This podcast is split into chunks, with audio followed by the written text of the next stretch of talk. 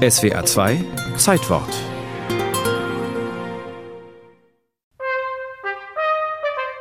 Mit viel Euphorie startete die noch junge Glaubensgemeinschaft seit den 1730er Jahren ihre Mission in die Karibik, nach Grönland, Nordamerika und Südafrika.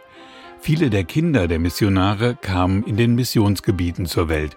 Die Vorgabe der Herrenhuter Missionsleitung lautete, die Missionare sollten sich nicht so sehr mit Kindererziehung äh, beschäftigen. Deswegen war ihnen auch zugestanden worden von der Missionsbehörde, ein Kindermädchen, eine Nanny anzustellen und die Bindung zwischen den Missionskindern und diesen Nannies war oft sehr, sehr eng. Der Schwarzwälder Hans-Beat Motel war lange Mitglied der Kirchenleitung der Herrenhuter und hat sich dann als Pensionär mit der Geschichte der sogenannten Missionskinder befasst. Diese Kinder wurden im Alter von vier, fünf oder sechs Jahren von ihren Eltern getrennt und in die Missionsanstalt ins ostsächsische Kleinwelka geschickt. Der Schock saß tief und die Kinder haben natürlich nicht äh, verstehen können, warum sie jetzt nach Deutschland mussten. Die haben eine meistens sehr schöne Kindheit gehabt, die waren glückselig und plötzlich auf einmal kam da ein totaler Abbruch. Motel hatte noch die Gelegenheit, mit einigen schon sehr betagten ehemaligen Missionskindern zu sprechen. Das waren Traumata, das war ein Schock. Die Eltern konnten sich rational ein wenig vorbereiten, die Kinder selbst aber wurden eigentlich ins Nichts gestoßen. Mama, mein Herz geht kaputt. So lautet der Titel von Motels Buch. Die Aussage eines vierjährigen Kindes, das erfuhr, dass seine Eltern am nächsten Tag alleine in die Mission nach Nicaragua zurückfuhren. Ich denke, das ist leider eine sehr plastische Beschreibung dessen, was in den Kindern wirklich vorging. Und die Eltern? Äh, die Eltern waren sich darüber im Klaren, wir geben unser Leben für die Sache des Heilandes und dafür müssen wir auch Opfer bringen. Und eines der Opfer ist, dass wir uns von den Kindern verabschieden müssen. Im Lauf von fast 170 Jahren durchliefen insgesamt rund 2500 Kinder die Missionsanstalt in Kleinwelka.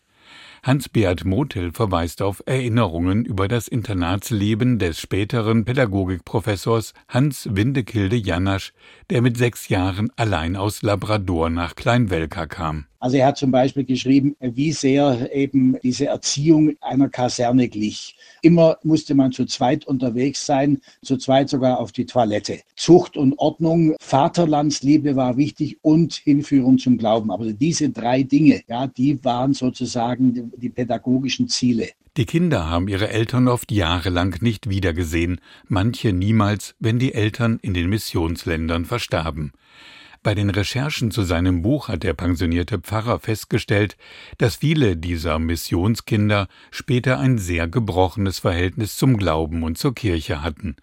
Etliche sind aus der Kirche ausgetreten, was damals oft noch ein Tabu war. Das ist mir auch aufgefallen, dass äh, die Betroffenen selber dieses Trauma im Grunde verdrängt haben, dass sie aber viele von ihnen, wie sie selber zugeben, auch eigentlich bleibende Schäden davongetragen haben. Fragt man bei der Leitung der Herren Huter nach, erfährt man so gut wie nichts über das Schicksal der Kinder der Missionare. Hans-Beat Motel. Irgendwie ist da so ein latentes kircheninternes äh, Verschweigen oder Verdrängen. Oder man findet die Sache so peinlich und so schlimm, dass man lieber sagt, da wollen wir jetzt gar nicht mehr drüber reden. Ende 1941 hatten die Nationalsozialisten den weiteren Betrieb der Internatsschule untersagt. Die Herrenhuter folgten dem.